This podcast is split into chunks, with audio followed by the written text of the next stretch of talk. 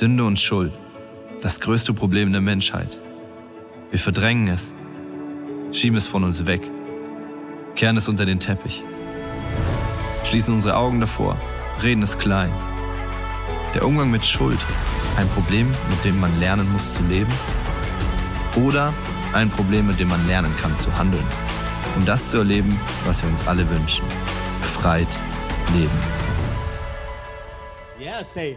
Wir haben äh, ähm, heute einen speziellen Sonntag. Wir werden die Serie abschließen, befreit leben, Umgang mit Schuld. Ich hoffe, ihr wart die letzten Wochen immer mal wieder am Start und da möchte ich auch ermutigen, wir haben viel mehr als diese Predigten hier in Singen. Haben wir viel mehr auf YouTube und auf Spotify sind Audio-Podcasts, die du dir anhören kannst, sodass du, ich kann jetzt, ich kann jetzt in einer halben Stunde Fokus legen auf einen Part von befreit leben, aber wir als äh, ICF Schwarzwald-Bodensee haben natürlich mehrere Predigten, die alle dieses Thema einschließen. Und wenn du bei allem dabei bist, kriegst du so einen Gesamtüberblick von ganz viel, was dieses Thema, mit, mit dem, was dieses Thema zu tun hat. Heute wollen wir auch einen Fokus nehmen auf eine ganz spezielle Sachen, Sachen, die wir haben die letzten Wochen eben gehört, wie wir mit Schuld umgehen. Was ist, wenn, wenn äh, ich schuldig geworden bin? Was ist, wie kann ich jemanden vergeben? Wie kann ich Vergebung annehmen? Äh, diese Schritte, ich hoffe, ihr habt da mitgeschrieben. Ich lade euch heute auch ein, mitzuschreiben. Was, bleib, was schreibt, das bleibt. Oder im Reich Gottes ist auch so, wer schreibt, der bleibt. Du willst nicht irgendwann äh, zu Petrus an die Himmelspforte gehen und so, da sagt, ich, der sagt dir dann, wo sind deine Mitschriften? Von genau, was haben wir, 1. November? 31. 31. ist auch eine gute Zahl. Wo sind deine Mitschriften und nicht, dass er dann sagt, okay, versuch's nächstes Mal. Kleiner Joke. Aber jetzt immer aufpassen, gell? nicht, dass er irgendjemand mir eine E-Mail schreibt. Hey, mega cool. Heute ähm, haben wir das Thema, ich habe mal einen Titel ausgesucht und das Thema heißt, verdammt, ich habe gesündigt verdammt, ich habe gesündigt. Also Sünde ist ein Begriff, äh, mit dem du und ich eher negative Dinge assoziieren. Ähm, witzigerweise hat Gott gar nicht so sehr ein Mega-Problem mit der Schuld an sich, weil für die hat er schon bezahlt, oder?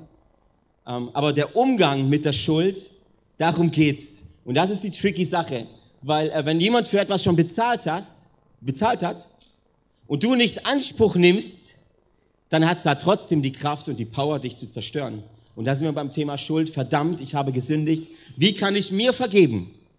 Wie kann ich mir vergeben, äh, wenn ich etwas getan habe? Ähm, das Schlimmste, was es gibt, ist nämlich eigentlich nicht die Schuld selbst, sondern dein Umgang damit. Und wir lesen hier im Psalm 103, ich habe ganz, ganz viele Bibelstellen, musst du dir unbedingt aufschreiben, weil das Thema, ich habe ja nur noch diese Message.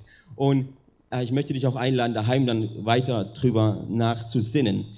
Psalm 103, Vers 10, Vers 15 heißt es, er bestraft uns nicht für unsere Sünden und behandelt uns nicht, wie wir es verdienen, denn so hoch der Himmel über der Erde ist, so groß ist seine Gnade gegenüber denen, die ihn fürchten. So fern der Osten vom Westen ist, hat er unsere Verfehlungen von uns entfernt. Wie sich ein Vater über seine Kinder zärtlich erbarmt, so erbarmt sich der Herr über alle, die ihn fürchten. Denn er weiß, dass wir vergänglich sind. Er denkt daran, dass wir nur Staub sind. Die Tage des Menschen sind wie Gras, wie eine Blume auf dem Feld. So blüht der Mensch. Und was ich heute machen will, ist nicht Hypergrace zu predigen. Hypergrace, also die Gnade überschüttet alles und ist völlig egal, was du tust. Das möchte ich dir nicht sagen. Gott nimmt Schuld nicht auf die leichte Schulter. Er hat einen großen Preis dafür bezahlt. Auch wenn du während der Message nachher irgendwann denkst, oh, so einfach kann das nicht sein. Ich kenne das Finanzamt, ich kenne das Bankensystem, die sind schon recht krass, da wird mir nichts einfach so vergeben. Also wo ist der Haken? Falls du während dieser Message oder irgendwann anders denkst beim Evangelium, so einfach kann es nicht sein. Dann möchte ich dich einladen, richte einen Blick auf den, der am Kreuz hängt, Jesus. Es war für ihn nicht einfach. Dass du es jetzt einfach hast, das ist, die, das ist die gute Botschaft. Die gute Botschaft, das Evangelium, das Zentrum der Geschichte, das Zentrum dieser Bibel. Aber es, war, es ist für dich einfach, aber es war für Jesus Christus nicht einfach. Er hat einen teuren Preis bezahlt. Wenn du also jemals denkst, wo ist der Haken an dieser Geschichte, lade ich dich ein, schau mal aufs Kreuz. Okay? Weil jemand musste bezahlen. Also, halt mir, halt mir mal fest. es ist nicht möglich, ein Leben zu führen ohne Schuld. Richtig? Das heißt, sobald du einen Gedanken im Kopf hast, der nicht von Gott ist, der rebelliert gegen, gegen seine Ordnungen, gegen sein Königreich, bist du schon sündig. Du hast schon Schuld auf dich geladen. Das ist nicht möglich. Und Gott weiß das und Gott wusste das. Schuld kann aber zur Scham werden. Und Scham kann zu Verzweiflung werden. Und Verzweiflung hat dann die Kraft und die Power, dich zu zerstören. Schuld an sich kannst du erstmal sagen, okay, ich bin schuldig, ich stehe auch jetzt momentan schuldig vor euch. Und ihr sitzt schuldig vor mir. Das heißt, du kannst keine drei Meter laufen ohne Schuld. Du kannst keine drei Meter laufen, ohne irgendwie doch nicht befreit zu sein. Weil weißt du, befreit zu sein ist mega gut. Befreit zu bleiben ist besser. Und da reden wir über einen Lifestyle. Heil zu werden, wenn du eine Krankheit hast und du wirst heil, top. Heil zu bleiben ist besser. Wir als Menschen haben immer so eine, eine, sehr geringe Momentaufnahme. Wir sehen das hier und jetzt und entscheiden sofort, ist das positiv, ist das negativ. Aber Gott sieht so viel mehr. Gott ist ewig. Und das kommen wir gleich dazu. Du denkst jetzt vielleicht, wir haben hier noch Römer 8, Vers 1. Weißt du, wenn jemand an dir schuldig geworden ist, dann ist es manchmal mega einfach zu vergeben und zu verzeihen. Manchmal nicht. Aber weißt du, wer so oft die schwierigste Person ist, der du verzeihen musst? Vergeben kannst? Du selbst. Du selbst. Manche Menschen, wie oft passiert es, dass ich mit mir viel strenger umgehe als mit allen anderen Menschen. Verdammt, ich habe gesündigt. Und das Wort verdammt ist ja ein Fluchwort, fast darf man ja eigentlich gar nicht sagen. Kommt von dem Wort Verdammnis. Verdammnis. Da, wo du hin, da, wo Menschen hingehen, die Gott nicht fürchten. Verdammnis, in die ewige Verdammnis. Da, wo Gott nicht ist getrennt von Gott auf ewig. Schrecklich. Aber wie viele Menschen, wie viele Christen laden Schuld auf ihr Leben durch irgendwas und verdammen sich selbst. Dann Gott hat mir vergeben, Menschen haben mir vergeben, ich kann mir selbst aber nicht vergeben, weil ich ein Sünder bin und ich bin es nicht wert, Gott vor die Augen zu treten. Selbstverdammnis. Römer 8, Vers 1 nimmt diese ganze Macht aber weg. Also gibt es jetzt für die, die zu Christus Jesus gehören, keine Verurteilung mehr. In anderen Übersetzungen steht keine Verdammnis mehr. Denn die Macht des Geistes, der Leben gibt, das ist der Heilige Geist, das ist Gott, hat dich durch Christus Jesus von der Macht der Sünde befreit, die zum Tod führt. Was ich versuche in den nächsten 30 Minuten ist dir zu zeigen, dir zu erklären, dass die Sünde keine Macht mehr hat, keine Power mehr hat und keine Kraft mehr hat. Ja, wie jetzt, hä? Wir haben doch die letzten Wochen gelernt, wie, welche, welche, welche Schritte wir gehen müssen, dass wir Vergebung empfangen, dass wir Wiedergutmachung, das Ganze, wieder Wiederherstellung. Was, und jetzt sagst du, ist alles egal, ist alles vorbei? Ich meine, Jesus sagt ja am Kreuz, es ist vollbracht. Er sagt ja nicht, so und jetzt gibt es noch gewisse Dinge, die du machen musst, damit du befreit lebst. Er sagt, es ist vollbracht. Also wie kriegen wir das zusammen? Wie kriegen wir diese Schritte? Wie kriegen wir das zusammen? Wenn ich jemanden vergebe, was muss ich tun? Bekennen, ähm, Wiedergutmachen, das ganze Zeug, was wir die letzten Wochen so mitgeschrieben haben, was wir gelernt haben. Und zwischen dem, dass die Bibel sagt, es gibt keine Verdammnis mehr. Die Macht der Sünde ist vor, vorbei. Tod, wo ist dein Stachel? Der ist weg. Jesus hat dafür bezahlt. Und wie kommen wir da zusammen? Zwei Dinge musst du unglaublich verstehen. Ich werde dir Gott heute Morgen vorstellen. Okay? Und vor allem sein Herz sein Herz, wie sein Herz tickt, weil du brauchst, du musst wissen, bei all der Lehre, die du hörst, bei all den Podcasts, die du dir reinziehst, bei jeder Bibelstelle, die du liest, musst du verstehen, was ist Gottes Herz. Du musst verstehen, was er versteht. Du musst seinen Schmerz verstehen. Du musst wissen, wie er denkt. Du musst wissen, wer er ist. Du musst seinen Charakter kennenlernen, damit du verstehst, warum er Dinge so macht, wie er sie macht. Zuerst musst du verstehen, wer ist Gott. Zuallererst, Gott ist ewig. Punkt eins: Gott ist ewig. Gott wurde nicht erschaffen, Gott wurde nicht gemacht, Gott wurde nicht erstellt. Gott ist ewig. Er war ewig, er ist ewig, er wird immer ewig sein. Habe ich recht? Gott ist ewig. Er sieht nicht nur deine Vergangenheit, er sieht nicht nur deine Gegenwart, er sieht auch das, was du mal sein willst, das, was du mal sein wirst. Er sieht dich nicht nur in einer Momentaufnahme, für einen kurzen Augenblick, wo du dich suhlst in deiner Schuld. Nein, er sieht auch, eines Tages wird er bei mir sein. Eines Tages werde ich jede Träne von seinem Gesicht wegwischen. Er sieht nicht nur dein Jetzt, er sieht auch das, was du eines Tages sein wirst. Er sieht, dass du eines Tages in seiner Gegenwart, in der ewigen Zukunft einfach einmal bei ihm sein wirst. Er ist ewig. Psalm 90, Vers 2 zeigt es auch. Kannst du mitschreiben. Er ist ewig. Und wenn er uns anschaut, sieht er nicht nur diesen einen schwachen Moment, wo du gefallen bist. Er sieht nicht nur deine Kämpfe. Er sieht nicht nur deine Unreife. Er sagt nicht nur, oh Mann, jetzt ist er schon wieder gefallen. Was soll ich denn mit dem anfangen? Nein, wenn er sich um einen blinden Bettler kümmert, der im jetzigen Moment einfach ein blinder Bettler ist, dann schaut er dich heute Morgen auch an und sagt, sieht nicht nur diesen einen Moment, er sieht noch nicht mal nur diese 80 Jahre, 90, whatever, sondern er sieht in Ewigkeit. Und er weiß, dass du eines sagst, bei ihm sein willst. Jesaja 40, 42, 46, kannst du dir mal durchlesen. 40, 42, 46. Er ist ewig. Ganz praktisch bedeutet das, er sieht dein Leben mit der Brille der Ewigkeit. Du siehst deine, dein Leben mit der Brille von hier und jetzt. Mensch, ich bin gefallen. Mensch, ich bin, hab gesündigt. Mensch, ich habe Menschen verletzt. Und du fängst an, dich selbst zu verdammen, weil du nur halt diesen Moment hast. Man, wir Menschen, wir Menschen sehen noch nicht mal nächstes Jahr. Ich sehe noch nicht mal nächste Woche. Voll oft. Aber Gott sieht ewig. Er sieht ewig und er weiß, was du eines Tages sein wirst. Und soll ich dir was sagen? Er ist entspannt.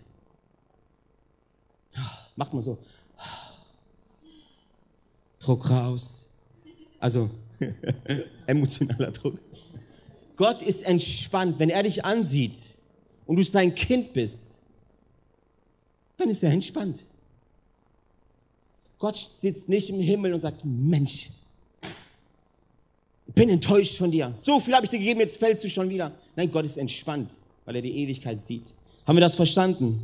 Er ist entspannt. Unser Leben hier auf der Erde ist nur ein kurzer Hauch, sagt Jesaja 40. Ein kurzer Augenblick. Das bedeutet auch, dass 99,99999 Prozent deines Lebens noch vor dir liegt in der Ewigkeit. Das, was du jetzt erlebst, muss auch mal einen Petrusbrief lesen, das, was du jetzt erlebst, ist absolut temporär. Und weißt du, was du tun musst? Sitz, nimm mal die Brille auf deine Augen und sieh dein Leben an mit der Perspektive der Ewigkeit und hör endlich auf, dich selbst zu verdammen. Für das, was du getan hast oder das, was du nicht getan hast. 99,99999% liegt nämlich noch vor dir. Und das ist eine gute Zukunft in der Gegenwart des Herrn. Also entspann dich mal. Okay? Mit anderen Worten, er sieht, er sieht unsere Schwachheit. Er sieht unsere schwache Liebe zu ihm. Er sieht unser wiederholtes Versagen. Er sieht unsere Unreife. Er sieht das alles. Er sieht unsere Schwachheit. Aber er sieht es im Licht dessen, was du eines Tages sein wirst. Und du eines Tages, wo, und wo du eines Tages sein wirst. Wenn du die Zukunft kennst, wie viel entspannter wärst du über deine Kinder? Wenn du eines Tages wissen würdest, ey, eines Tages, auch wenn sie jetzt viel Scheiße durchmachen müssen, sorry wegen diesem Wort, aber manchmal ist es halt Scheiße, wenn du genau wissen würdest, eines Tages, es wird sie nicht umbringen, sondern eines Tages wird, sie, wird, wird es sie ins Haus des Herrn führen. Wie viel mehr entspannter wärst du? Und das ist Gott. Und du musst zwei ewige Berufungen für uns und für dich verstehen. Die eine Berufung ist, du bist schon jetzt Teil der herrlichen Braut. Du bist schon jetzt Teil der makenlosen Kirche, Gott sieht dich und mich schon jetzt als die verherrlichte Braut. Er sagt schon jetzt bist du makellos, schon jetzt bist, für mich bist du perfekt. Und auch das als Eltern, wenn du ein Kind vor dir hast und wenn es den größten Mist macht, sagst du, hey, für mich, also für mich bist du perfekt. Für mich bist du perfekt. Und das ist Gott, er sieht uns schon jetzt. Epheser 5, Vers 24, 27 oder Offenbarung 9, Vers 17. Du bist schon jetzt eine schöne Braut für den würdigen Sohn. Und die zweite ewige Berufung ist, du bist im Bilde seines Sohnes gemacht. Gott schuf dich, schuf dich zu seinem Ebenbild. Durch die Sünde dieses, wurde dieses Bild ein bisschen entstellt. Habe ich recht? Es wurde ein bisschen anders als ursprünglich geplant. Und Gottes Plan ist uns seinem Sohn würde völlig gleich zu machen. Römer 8, Vers 29, 2. Korinther 3, Vers 18. Es wird geschehen. Das steht fest. Hast du mich gehört? Gott hat dich zu seinem Ebenbild geschaffen. Die Sünde hat alles entstellt. Aber er sagt uns in seinem Wort, es wird, es wird entstehen. Dieses Bild, dass du wirklich Gott ebenbildig bist, das wird entstehen, weil er wird dieses Werk vollbringen. Das ist die Bibel. Das ist die Bibel. 1. Johannes 3, Vers 2 sagt es, es wird geschehen. Deshalb genießt er den Prozess. Gott genießt diesen Prozess. Alles, was Gott geschaffen hat, ist in einem Prozess entstanden. Er, das ist das Leben. Du wächst auf. Selbst, selbst ein Baby entsteht nicht gleich, nach es, nachdem es gemacht wurde. Habe ich recht? Alle Eltern so, yes. Da waren nämlich neun harte Monate dazwischen. Prozess. Du kommst auf diese Welt, äh, ähm, Presswehen, alle Schwangeren schreien, yeah. Presswehen, auch da, es gibt eine unterschiedliche Art und Weise von Wehen. Krass, oder? Es gibt so leichte äh, Vorwehen und dann gibt es irgendwann Presswehen. Und selbst bei einer Presswehe kommt das Baby nicht, sondern das ist ein Prozess. Das Baby ist da, das Baby geht nicht gleich auf die Schule, habe ich recht? Oder? Habe ich recht? Es fängt an zu, zu babbeln, es fängt an zu krabbeln, es fängt an zu laufen. Es ist ein Prozess. Und als Eltern liebst du diesen Prozess. Du hast ein Baby in der Hand und denkst nicht, ja, gib's mir wieder, wenn es 18 ist. Dann gehen wir zusammen Bier trinken. Nein, du liebst den Prozess, du siehst es aufwachsen, du siehst es gedeihen, du schmunzelst, wenn es hinfällt. Wir haben fünf Kinder, ich schmunzel jeden Tag. Aber halt so, Oh Mann. Oh Mann. Aber genau so geht Gott mit uns um. Er liebt den Prozess. Und wenn du fällst, denkt er sich um. Oh, komm, komm her. Ich helfe dir. Das ist, das ist unser Gott. Er liebt und genießt den Prozess. Alles in unserem Leben ist ein Prozess. Aber weißt du, manchmal machen wir in diesem Prozess, machen, irgendwann Halt. Irgendwann denkst du, du bist erwachsen, jetzt geht's nicht mehr weiter. Deshalb fragen wir Menschen immer, frage ich Menschen immer, was ist dein nächster Schritt? Weil das Leben, dein Leben ist ein Prozess. Was ist dein nächster Schritt? Gott sieht deine Zukunft. Er hat dich aus dem Grund hier auf die Erde gegeben. Was ist also dein nächster Schritt? Gott weiß, was du in tausend Jahren sein wirst und er wird dieses Werk in dir vollbringen. Das ist Philippa 1, Vers 6. Gott behandelt uns also nicht nur gemäß unserem jetzigen Zustand, dann werden wir nämlich alle arm dran. Er behandelt uns nicht unserem jetzigen Zustand, sondern gemäß dem, was er bereits in uns sieht. Gott wird immer mit dir reden, nicht wie du gerade bist, sondern was er in dir sieht. Erinnert ihr euch an den Bartimäus, den blinden Bettler? Wenn ich an ihm vorbeigehe, an den blinden Bettler, denke ich, hat jetzt nicht viel zu geben. Also wir sehen das, was vor Augen ist. Wir sehen das Potenzial, das Menschen jetzt haben. Wir sehen das, was sie jetzt sind. Gott sieht ewig. Es geht nämlich nicht um deine Fähigkeit, es geht um seine Fähigkeit. Es geht nicht um das, was du kannst, es geht um das, was er kann. Es geht nicht um das, was du bist. Es geht um das, was er ist. Und er ist Liebe. Weil er, er sieht ewig. Er wird immer mit dir reden, mit dem Blick, den er hat. Zum Beispiel Gideon. Kennt ihr Gideon? Richter 6 kommt Gideon vor, ein unglaublicher Held für Gott. Aber in dieser Phase, wo Gott ihn trifft, versteckt Gideon sich in der Tenne vor, den, vor der Besatzungsmacht der Israeliten. Gideon! Und Gott ruft ihm, er versteckt sich. Und Gott ruft ihm zu, Gideon, du tapferer Held. Und du liest diese biblische Geschichte und denkst so, Moment mal, der Feigling versteckt sich in der Tenne. Und Gott sagt, Gideon, du tapferer Held. Warum? Später sehen wir, dass Gideon das israelitische Volk befreit. Weil Gott mit dir immer so reden wird, was er in dir sieht. Und er sieht ewig. Okay, haben wir das? Die zweite, die zweite Stelle, wo ich jetzt sagen möchte, ist Petrus. Petrus kennen wir alle. Dieser Petrus heißt eigentlich Simon. Und Simon bedeutet eigentlich Wankelmütiger. Und Jesus gibt Simon einen neuen Namen. Sagt, du warst bis jetzt ein Wankelmütiger. Jetzt gebe ich dir den Namen Petrus.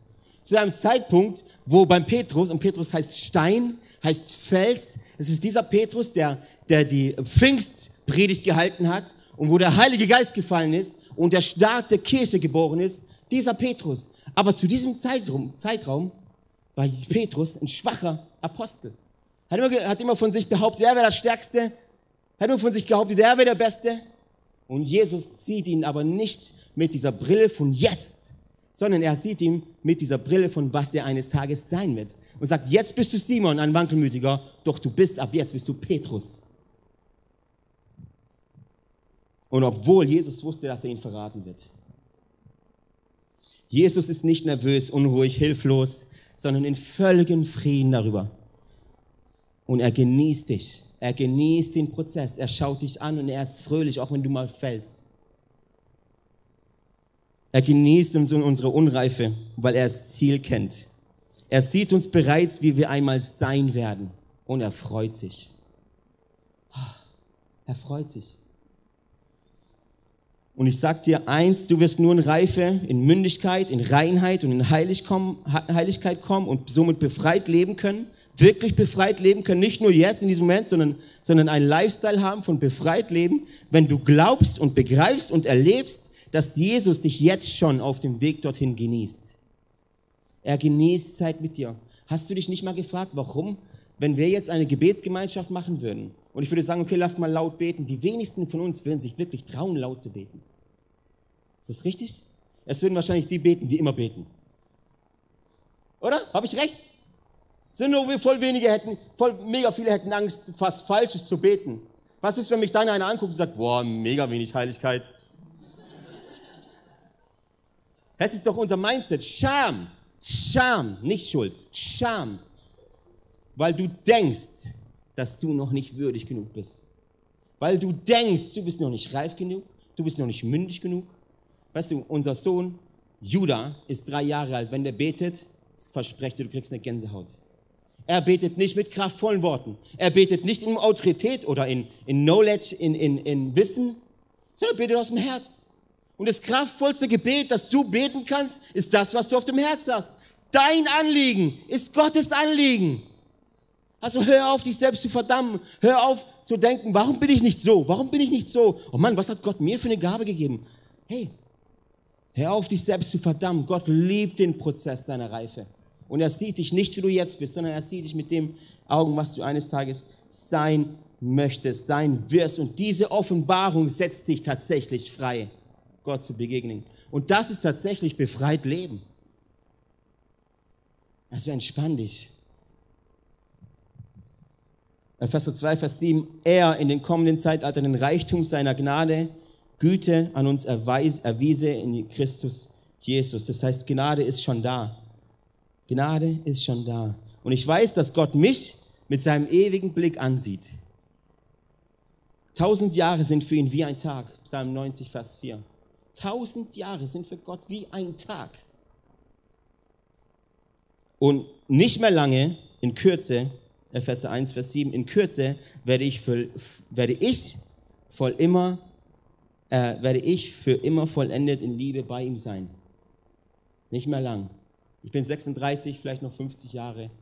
Dann werde ich für immer bei ihm, nicht mehr lang. Wenn ein Tag wie, wenn, wenn, was haben wir gelesen? Wenn ähm, tausend Jahre für ihn sind wie ein Tag, dann bin ich in Kürze bei ihm.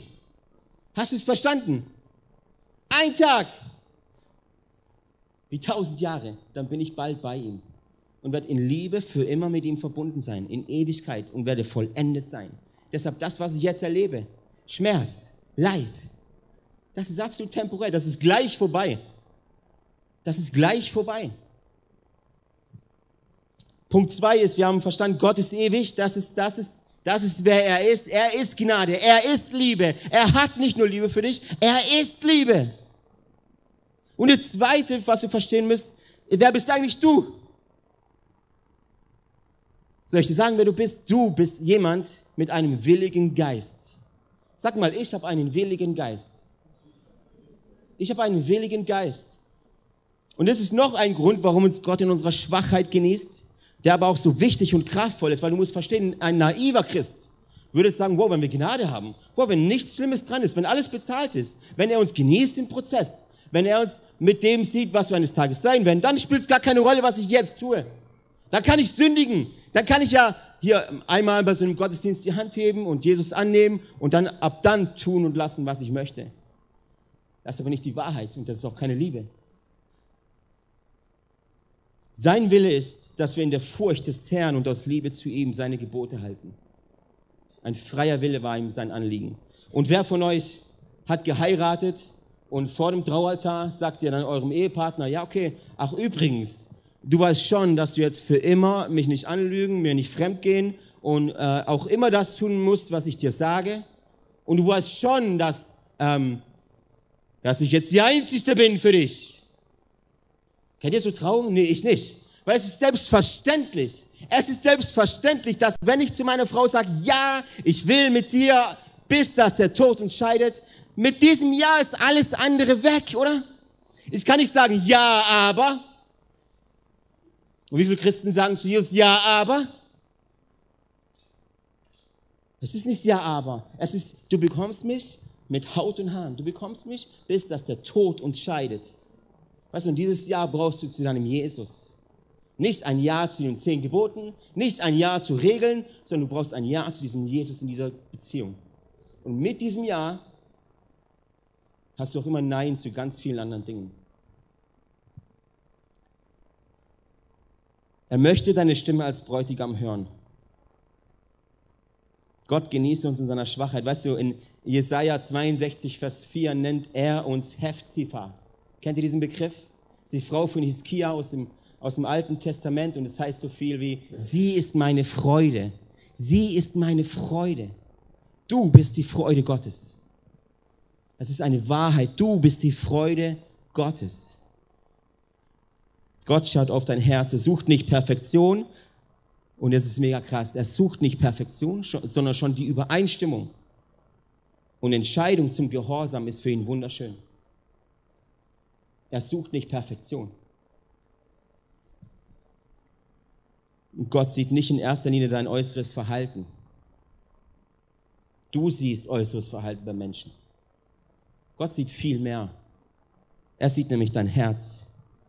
Er will auch keine Performance, er will auch keine Leistung, sondern er will einfach Liebe. Das Krasseste, was du heute Morgen tun kannst, ist, dich von ihm lieben zu lassen. Daran scheitert es so oft, weil du denkst, es gibt noch irgendwas zu tun. Ich muss noch irgendwas leisten, ich muss noch irgendjemand sein, ich muss noch irgendjemand werden. Nein, hör auf. Lass dich einfach lieben. Was muss denn ein Kind tun für seinen Vater? Ja, Kind sein. Kind sein. Denn der Herr sieht nicht auf das, worauf der Mensch sieht. Der, denn der Mensch sieht auf das, was vor Augen ist, aber der Herr sieht auf das Herz. Denn des Herrn Chronik, 2. Chronik 16, Vers 9, denn des Herrn Augen durchlaufen die ganze Erde, um denen treu beizustehen, den, deren Herz ungeteilt und auf ihn gerichtet ist. Es geht tatsächlich um dein Herz. Wenn wir zum Beispiel erfahren, dass zwei Christen in Sünde leben, sehen wir nur die Tat. Du siehst nur die Tat, beide machen dasselbe. Beide machen dasselbe. Beide leben getrennt von Gott, ein Leben in Sünde. Aber Gott schaut dabei noch auf das Herz der beiden. Es kann sein, dass der eine absichtlich rebelliert gegen Gott und sagt, nee, ich möchte das Ganze nicht und ich suhle mich jetzt in meiner Sucht und ganz egal, was die Kirche sagt, ganz egal, was Gott sagt, ich schaue jetzt auf mein egoistisches Leben und ich möchte das absichtlich. Es kann sein, der andere sagt, hey, die machen genau dasselbe, so 100% dieselbe Tat. Und der eine sagt aber, Gott, sei mir Sünder gnädig. Hab Erbarmen mit mir. Du, es ist nur die Tat von den beiden, die super identisch ist. Gott schaut auf das Herz. Und er widersteht dem Ersten, schenkt Gnade dem Zweiten. Weil Gott denen treu ist, die sagen, Gott, ich schaff's nicht. Ich kann's nicht. Hab Erbarmen mit mir. Heißt du Lukas 15, der verlorene Sohn, weißt du, dass im Himmel mehr, sich der Himmel mehr freut über einen Menschen, der umkehrt, als über 99, die denken, sie wären gerecht? Das ist Bibel. Und das ist das Evangelium.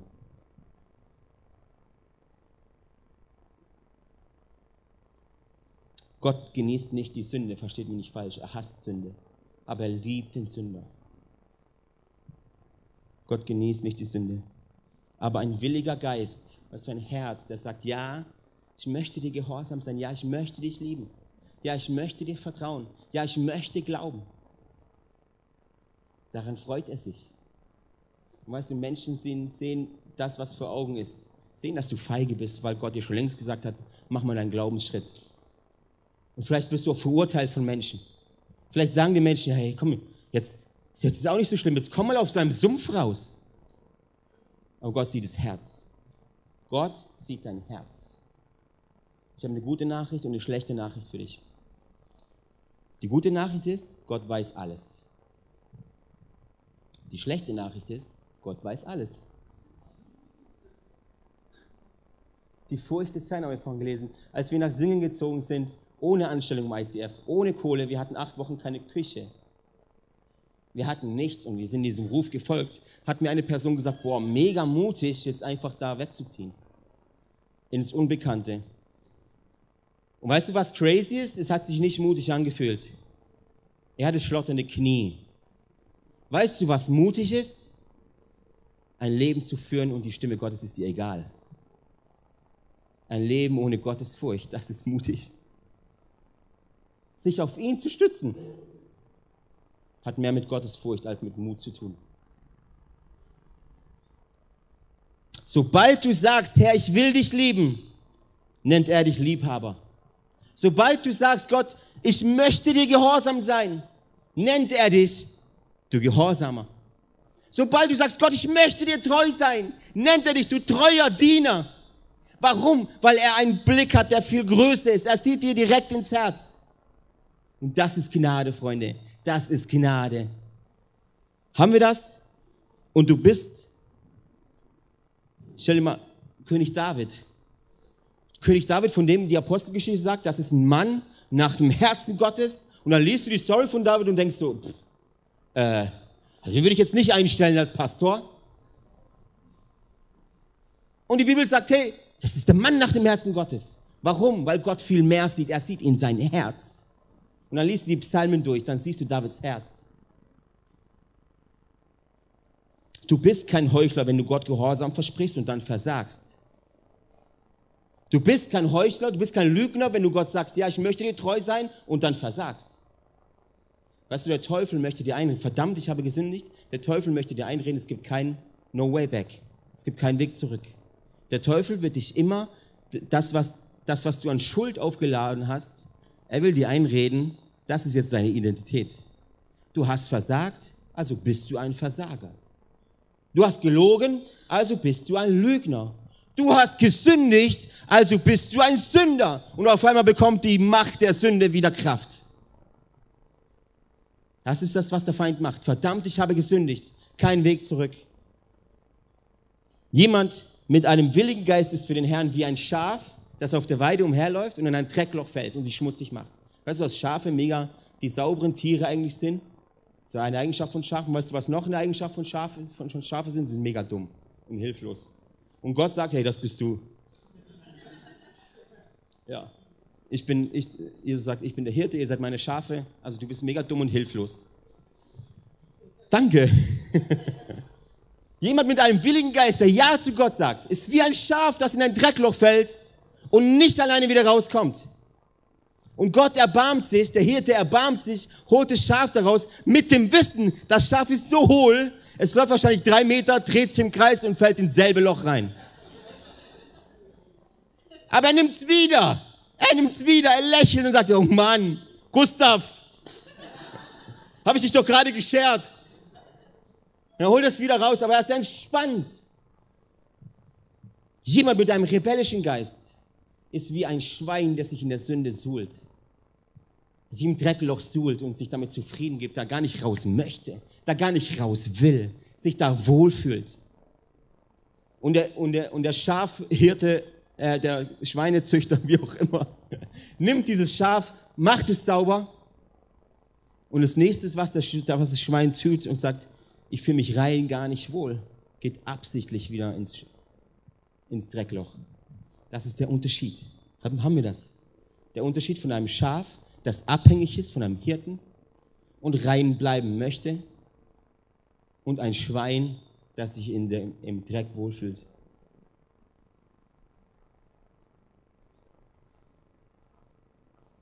Wenn du nun versagst, scheiterst, fällst, blöde Entscheidungen triffst, mutlos bist, kraftlos bist, zweifelst Hast du gewusst, dass ein gläubiger Mensch zweifelt?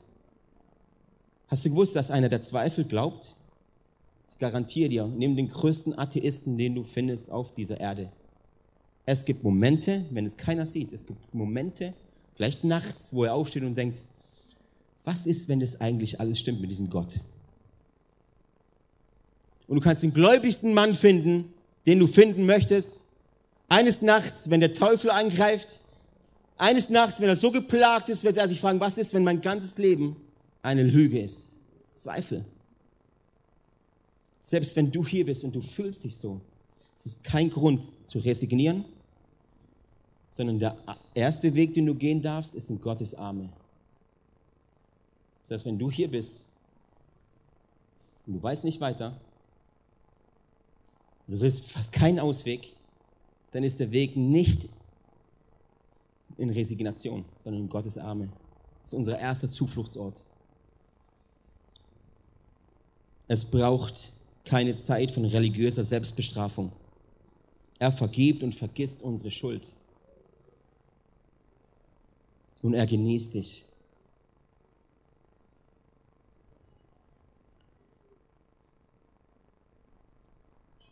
Gott sieht dein Herz. Also ganz viel wird daran festgemacht an der Identität, die du bist. Du warst mal ein Sünder. Im 2. Korinther ist es, glaube ich, wo steht, du bist jetzt eine neue Kreatur. Kennt ihr die Stelle? Du bist eine neue Schöpfung. Das heißt nicht, dass du ein Alien bist und dir auf einmal irgendwie ein dritter Arm auf dem Rücken wächst, wächst oder so, weil du jetzt Christ bist. Oder irgendwie äh, vier Hände, damit du die Bibel schnell umschlagen kannst. Oder ein zweites Gehirn, um alles zu verstehen. Nee, es bleibt alles selber. Aber was die Bibel damit meint, du bekommst eine neue Identität. Das bedeutet, du bist jetzt kein Sünder mehr. Gott nimmt dich in einen Prozess der Heiligung. Auch wenn du mal sündigst, heißt es nicht, dass du ein Sünder bist. Auch wenn du mal lügst, heißt es nicht, du bist ein Lügner. Der Teufel möchte dir einreden, das ist das, wer du bist. Das ist jetzt deine Identität. Kind Gottes, dass ich nicht lache. Du, schau mal dein Leben an. Du machst mehr schlechte Sachen als gute Sachen. Und das ist jetzt, wer du bist. Anklage. Verdammt, ich habe gesündigt. Und Gott ist aber entspannt. Weil weißt du, wer der Richter ist? Gott ist der Richter, nicht der Teufel. Der Teufel ist der Fürst dieser Welt. Und er möchte, dich, er möchte dir einreden, wer du bist. Lass uns diese Wahrheit noch im Leben von Petrus anschauen. Petrus ist so ein cooles Beispiel. Petrus ist wie ich, hat immer eine große Klappe, aber dann kommt nichts bei raus. Petrus war ein hingegebener, ernsthafter Nachfolger, der Jesus wirklich liebte. Und als Jesus ankündigt, er wird bald sterben und alle Jünger werden ihn verlassen, sagt Petrus, Jesus. Hm. Und wenn alle dich verlassen, ich nicht. Ich bin die Man. Du hast gesagt, ich bin nicht mehr Simon. Ich bin jetzt Pietro, Petrus, der Stein. Und ein Stein wankt nicht und der fällt nicht, sondern er bleibt bestehen. Und Jesus, das bin ich, ich gehe mit dir bis in den Tod, ich verlasse dich nicht. Und er sagte, ich bin bereit, Jesus, mit dir in den Tod zu gehen. Ein williger Geist. Petrus hat einen willigen Geist, das war ehrlich. Das war ehrlich, er wollte das. Und Jesus sprach zu ihm im Garten Gethsemane, der Geist zwar ist willig, oh Petrus, aber dein Fleisch ist schwach. selbst wenn du es vom ganzen Herzen möchtest, du wirst es nicht schaffen, mein lieber Petrus. Und auch wenn du davor übers Wasser gelaufen bist. Und auch wenn ich sehe, du wirst die Message am Pfingsten halten, trotzdem ist dein Fleisch schwach, Petrus. Und trotzdem bist du perfekt für mich. Als Jesus dann gefangen genommen wurde, war Petrus bereit, schlug mit dem Schwert einer der Soldaten dieses Ohr ab, oder? Gegen eine Übermacht. Das ist ein Fighter. Da kam sein Herz raus. Sagte, wie wollen man Jesus? Dann müsst ihr erst an mir vorbeikommen. Da war er kampfbereit. Als sie dann aber alle Jesus verlassen, war sein Herz immer noch dasselbe. Und Jesus sagte ihm davor, bevor der Hahn kräht, morgen früh wirst du mich dreimal verleugnen. Und Petrus läuft ihm nach, er lässt nicht locker. Und jetzt fragen die Leute, hey, bist du nicht der, der mit dem Galiläer zusammen war, mit diesem Jesus? Und Petrus sagt, nein, ich kenne diesen Mann nicht. Sein Fleisch ist schwach. Er fällt. Und in diesem Augenblick, als er ihn dreimal verleugnet hat, kräht, der Hahn. Und die Blicke von Petrus und Jesus treffen sich. Und Petrus erinnert sich, was Jesus gesagt hat. Noch bevor der Hahn kräht, wirst du mich dreimal verleugnen.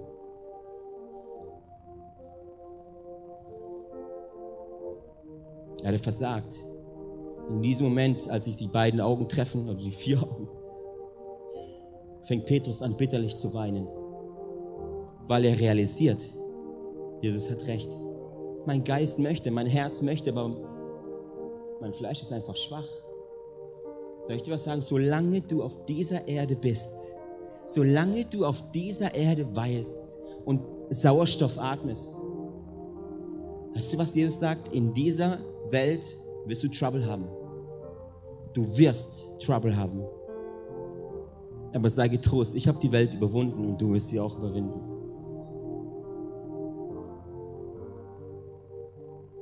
Dann erlebte Petrus für ihn was Unfassbares. Jesus war auferstanden und stand auf einmal in ihrer Mitte. Und du musst dir das mal vorstellen, du verleugnest Jesus. Ein paar Tage später steht er auf einmal im Zimmer neben dir in der Mitte. Weißt du, wie viele Leute nicht in die Gegenwart Gottes kommen möchten wegen ihrer Scham, weil du vielleicht heute Morgen noch Jesus verleugnet hast, weil du vielleicht auch heute Morgen rebelliert hast? Und Jesus, Petrus fühle sich wahrscheinlich wie ein Versager, nicht würdig, ein Apostel zu sein. Deshalb ging er auch nach dieser Begegnung, Begegnung ging er zurück fischen, zurück zu seiner Vergangenheit.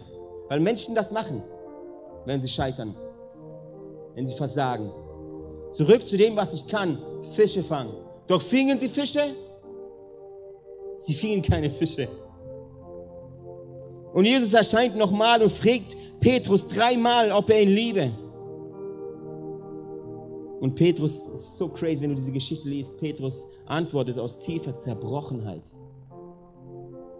Weißt du, dass deine Verzweiflung, deine Zerbrochenheit nicht unbedingt schlecht ist? Weißt du, dass Gott ab und zu so Sachen zulässt, um dich näher zu ihm zu ziehen? Und aus dieser tiefen Zerbrochenheit heraus sagt, sagt Petrus Jesus, dass er ihn liebt. Und ich habe das Gefühl, er fragt dich auch heute, heute Morgen. Liebst du mich? Liebst du mich, mein Kind? Das Allerwichtigste, was du tun musst, ist dein Herz prüfen. Du kannst mir Dinge vorspielen, ich kann euch Dinge vorspielen. Wir können Kirchen, Kirchenspielchen spielen. Jetzt wären wir alle bereit, mit Jesus in den Tod zu gehen. Aber Jesus sieht dein Herz. Er sieht dein Herz, er weiß alles. Und Petrus sagt Jesus, dass ihn liebe und Jesus prophezeit über ihm, dass Petrus eines Tages wirklich voller Hingabe für ihn sterben wird. Einige Jahre später hat Petrus es dann wirklich gemacht. Er ist mit Jesus in den Tod gegangen. Und er sagte, ich bin nicht würdig, ich bin nicht würdig, so gekreuzigt zu werden wie mein Retter, wie Jesus. Und dann haben sie ihn Kopf übergekreuzigt. Das ist Petrus. Das ist Petrus. Das ist der Stein. Aber du musst auch wissen, Jesus fragte nicht Petrus, weil er die Antwort nicht kannte, sondern damit Petrus wieder selbst daran glauben konnte und verstand, dass Jesus den willigen Geist in Petrus gesehen hat und ihn deshalb genießt und sich an ihm freut. Jesus sah den Märtyrer, du sahst den Heuchler. Du und andere Apostel, die die Situation begriffen haben, sagten vielleicht, oh Petrus, jetzt ist der auch noch gefallen. Jesus sah nicht den Heuchler, Jesus sah nicht den Versager, er sah einen Pfingstprediger, er sah jemanden, auf den er seine Kirche bauen wollte. Er sah einen Apostel, der mit ihm eines Tages wirklich in den Tod geht.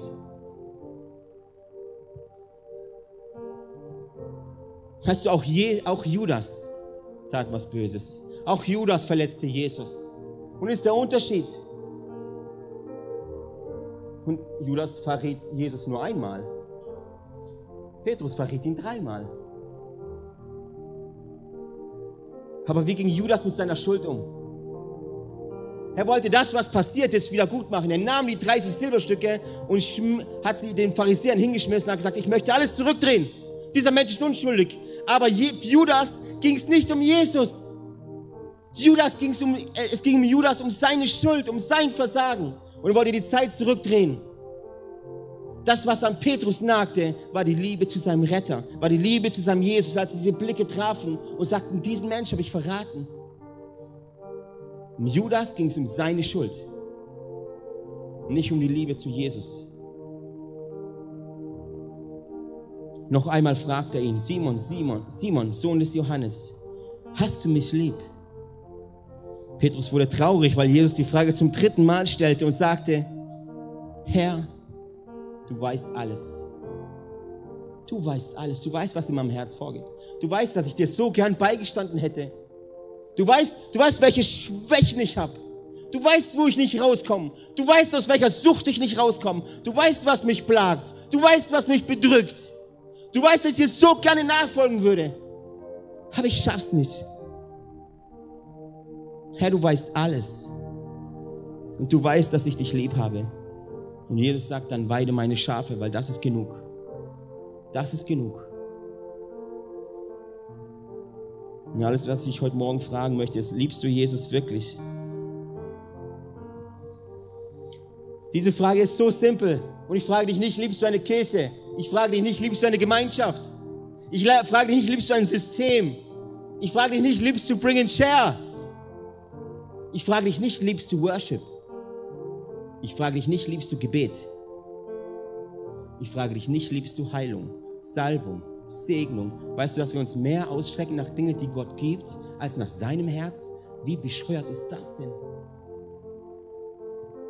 Ich bin nur der Ton, der gebrochene Ton, ein Gefäß, das zerbrochen ist.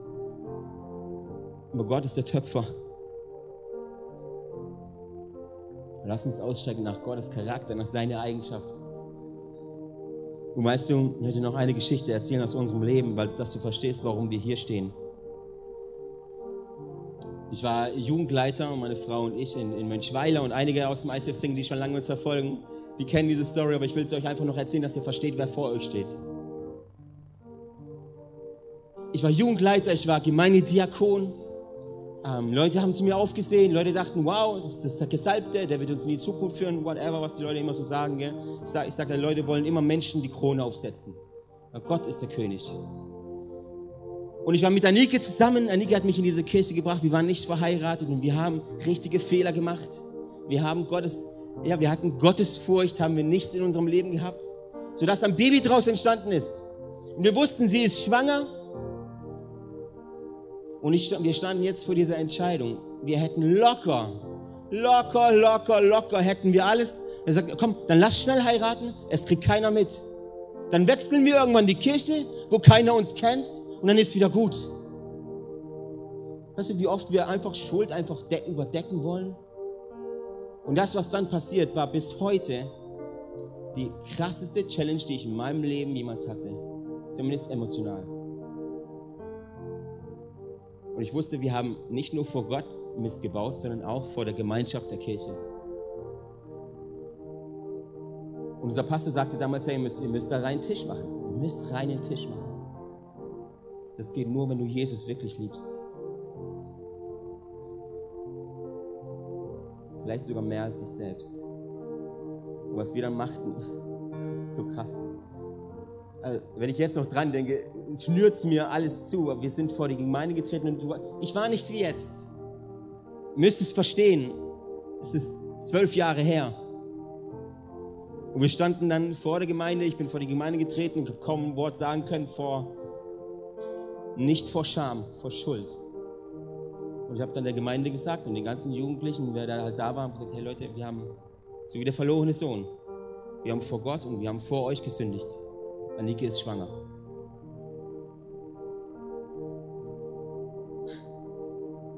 Yes. Ihr dachtet, wir wären alle perfekt. Ihr dachtet, wir sind das perfekte Pärchen. Und Gott salbt uns. Und was weiß ich. Ne, wir sind gefallen. Und ich werde es nicht zulassen, dass Schuld und dass Sünde über mein Leben regiert. Und ich werde es nicht zulassen, dass es über dein Leben regiert.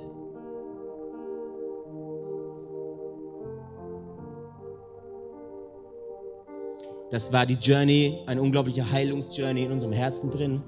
Wir haben erlebt, wir wollten nicht die Zeit zurückdrehen, Dinge ungeschehen machen. Nein, es ist ein Kind geboren. Und es war das größte Glück für uns. Und wir stehen heute als Family vor euch wegen dieser Situation. Wir haben reinen Tisch gemacht. Und auch heute möchte ich dir nichts vorspielen, was wir nicht sind.